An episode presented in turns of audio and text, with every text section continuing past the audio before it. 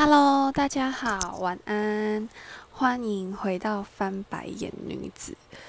对，今天就是有答应大家，今天晚上要上新的一集，所以呢，就是今天晚上我又很准时的赶快回家，回到 家里，然后要跟准备好要跟大家分享这次想要跟大家 讨论的主题。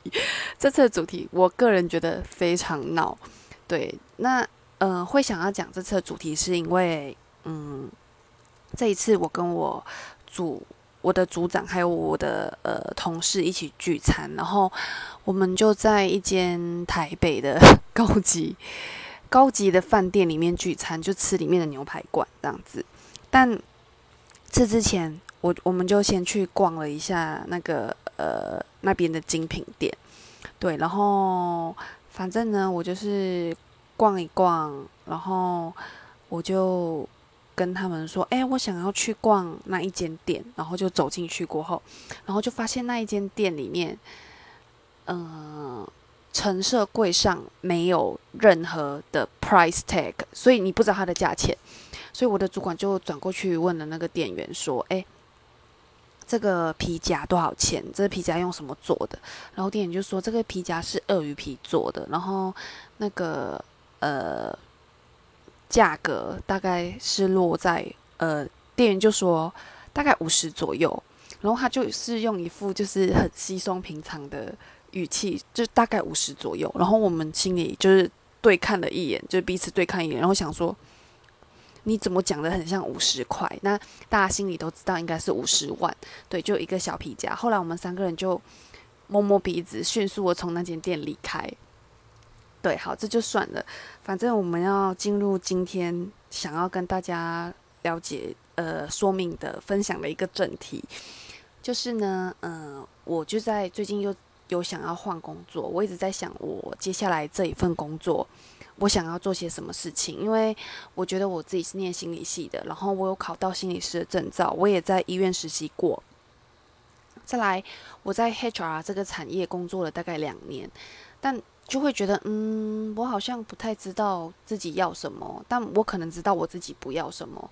但 HR 这份工作对我而言，就是会觉得开始觉得有一点点无聊，因为他在做的事情就是比较偏向 routine 的，像是你可能面试，虽然我会面试到不同的人，可能你有决定权可以去决定一个人，但是，嗯，做久了还是会觉得无聊，所以这点也不知道，就是大家有没有。自己的看法想要跟我分享的，是不是任何一份工作，其实你做久了都会觉得无聊，即使一开始你是很喜欢这份工作的。好，我们先不谈工作这件事情，我们先回到在牛排餐馆，我们聊到这件事情。我就一直在想，像我跟很多朋友谈，有的朋友就建议我去做 PM，有的朋友建议我去做 Sales，有的建议我去做 s o u c e r 或是 AM 之类的，就是各种工作。所以我最近就是疯狂的一直在看各种工作的 JD，然后也在看各个产业。对，反正后来呢，我学长就是我学长就是呃我的同事，他就突然跟我说：“你应该看的不是工作吧？”你应该看的啊，其实是呃，你要怎么样遇到下一个，就是呃呃，你你你你你你下一个工作应该要是可以遇到你想要遇到的人，你要想办法进到那个圈子去，就是就找找对象的意思。然后我就觉得天哪，这学长的这个逻辑实在是太棒了，就是我从来没有想过这件事情，然后他竟然这样讲，我就觉得天哪！真是讲到点子上了，对我应该要找的是一份就是 可可以遇到未来老公的工作。虽然在听的大家可能会觉得这件事情有点瞎，但因为我在我这间公司上班，我就一直觉得没有遇到我真的想要，也是也也没有遇到我真的喜欢的人。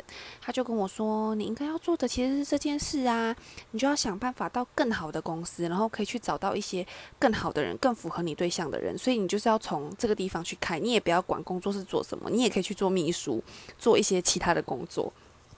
然后我就觉得我学长虽然很靠背，但他讲话蛮实诚的。对，那。后来呢，他又非常好心的，就是我们就是三个人，我跟我组长还有我的学长，三个人就在那个高级的牛排餐厅，就是旁边可能都是就很有钱的人，都在那边吃饭，就是稀松平常的吃饭。然后我学长非常热情的，就帮我在餐厅里面搜了如何遇到有钱人。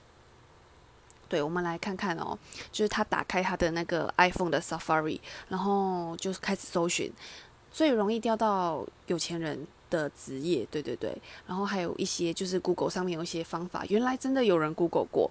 那呃，同样的，就是 Google 这些的人，他们可能也在也有 Google 说认识有钱人的工作，如何认识有钱男朋友，如何吸引有钱人，如何遇见有钱人，想嫁给有钱人，你需要这五种素质。好，那我们一个一个来看，我们先来看。最容易钓到富人的职业，对我觉得这个蛮好笑的。对，他是一个新闻里面写的，就是他就说你要么接触他的身体，要么接触他的灵魂。对，然后他就举了很多例子，他就说美女多二奶，中人多正事。对，就是很多一些这种说法，要嫁给他必先。必先遇见他。那我们来听听看，有哪几种职业是很容易遇到有钱人的？好，第一个是国际航班头等舱空姐。嗯，我觉得这件事难度实在太高了，因为大家都知道空姐是有那个 senior 跟 junior 制的，等你要爬到可以进到头等舱去，已经有点难了。好，那再我们看第二个工作，第二个工作是财经类记者或电视节目主持人。嗯，我觉得蛮合理的，就是可以看到非常多的明星啊、艺人或是主播，他们都嫁给有钱人。那再来就是呃教练类，跳舞、骑马、潜水、高尔夫教练，就是一些有钱人的运动的活动，就会有机会可以遇到。他们那再来就是私人营养师跟医师，这也是可以呃接近富豪的一种方法。那再来第五个呢是艺术家，第六个呢是古董鉴定师。好，我个人觉得这个是蛮好笑的，提供给大家参考一下，所以才会说今天的主题有点闹。好，那再来我们看一下，呃，也有人提到说，诶，嫁入豪门的方法有什么？我觉得。这真的很难，我搞不好看懂了，我还是不知道，呃，到底要怎么样嫁入有钱、有有有钱、嫁叫有钱的家里这样子。好，那我们再来看看，想要嫁给有钱人，你需要这五种素质是哪种？哪五种素质？那它里面就有提到，第一，你要有个性，够独立。这边有提到说，他们通常都需要这些女生有一点能力这样子。那第二，你要相貌、身材、气质佳。第三要有智慧，但是低调。再来就是某个领域有一技之长，然后再来是有思想的小清新，而不是傻白甜。对，那在这些点子上，我都觉得，哎，其实上面的人分享的都蛮有趣的。只是，呃，你要去看这些条件，哪些是跟我自己是有符合的，或是，哎，我真的有可能迈迈进这一步吗？就会觉得，嗯。好像不太可能呢。再来呢，就是呃，从我过往的经验，其实有不少朋友都会给我介绍呃男生，因为他们就觉得你怎么单身那么久啊？你是不是太挑啊？所以有人介绍过年薪一百甚至年薪两百的人给我认识。可是我真的觉得不喜欢就是不喜欢。所以如果你曾经就是跟过你身边的朋友说，你怎么那么挑？你就是那么挑才找不到对象的，请你去跟他们道歉。对，一定要我非常在这边认真的告诉你要跟他道歉，因为我觉得感情这种事情真的就是每个人要的东西都不一样。因为有的人可能觉得钱对他来说是重要的，所以在其他地方他的标准会降得非常低，就是可能像外貌，或是谈吐，或是思想，他也不介意。对，但是我觉得每个人想要的东西都不一样，所以我们其实并没有资格去说别人说哦，你就是标准太高啊，才会怎样怎样怎样之类的。对，所以千万不要对你的朋友这样说，因为我觉得很多事情真的不是对方有钱就可以解决的。因为要是你一看他，你就是不喜欢他，他可能就是一个大老粗，或是他讲话很爱炫耀。你可能连牵手拥抱，你都不想要跟他有任何的肢体接接触，更何况就是你过后要跟这个人在一起。所以我会觉得，有时候其实真的不是有钱，或是你放低一点点标准，就可以呃让你这一块呃就是可以去做一个取舍。所以我觉得每个人都不太一样。所以首先是要去想清楚，就是自己要的另外一半到底是怎样的另外一半，然后想清楚，呃，自己是什么样的人，会适合什么样的人。对，那再来呢？我最近也有跟一个朋友聊天，就聊到说，哦，有的人他其实是知道自己要什么的，那有的人其实他不知道自己要什么，但是他知道自己不要什么。对我觉得这两点都很好，就是你也不用去苛责，就是像不知道呃自己要什么的人，你也不用一直去为难自己，就是其实你知道自己不要什么就好了，反正就是呃。可以从里面去做一些选择跟挑选，就是无论是知道自己要什么，或是呃不知道自己要什么的人，我都觉得你们就是嗯可以慢慢的朝自己的目标去前进。对，那这就是我今天想要跟大家分享的很闹的事情。对，因为我自己当下我们就是三个人，就是在高级的牛排餐厅里面。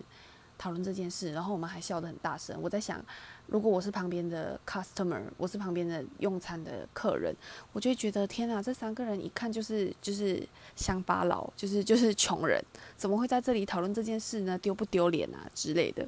对，但我个人是觉得还好。对，至于有不有钱，或是我的对象想不想要有钱这件事，我觉得也没有。必要去赞别人，就是什么，就是想要有钱人啊，爱慕虚荣啊之类的。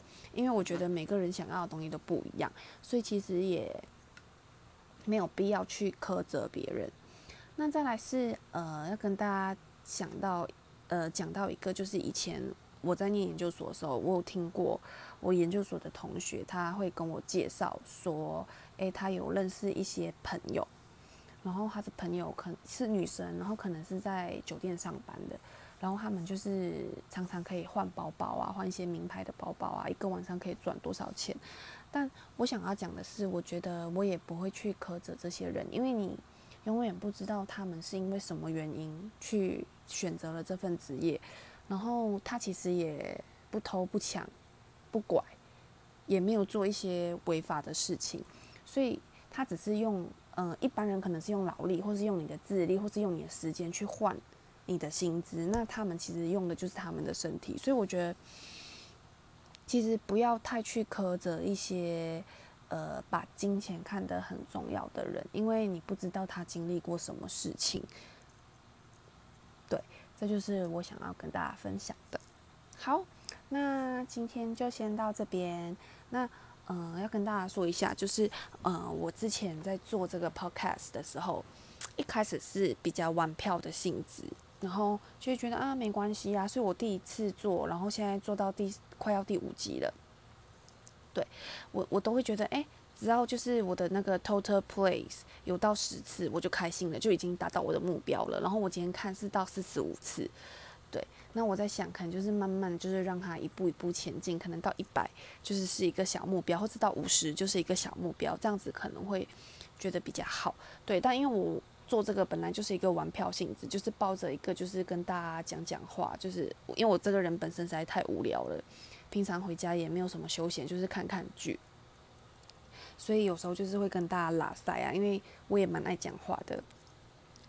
然后再来就是，可能也把这个 podcast 当成是一个声音日记的概念，就是你会去记录一些你的生活日常，或是记录一些你觉得有趣的东西。所以这其实也是一个特别的方法，因为像有的人他可能是录影片、拍照片之类的。那呃，我觉得录音这个方式就是很轻松、很方便，然后很自在。就你可能可以在家你躺着，或是你蹲在地上，你也可以就是做这个 podcast，但是。呃，如果你是要拍拍影片或是拍照的话，可能这一点就比较不行。对，那这个就是呃，我之前想要做 podcast 的就是初衷。好，那今天先到这里喽，晚安，谢谢大家收听《翻白眼女子》，请继续锁定，就是 stay tuned。OK，拜拜。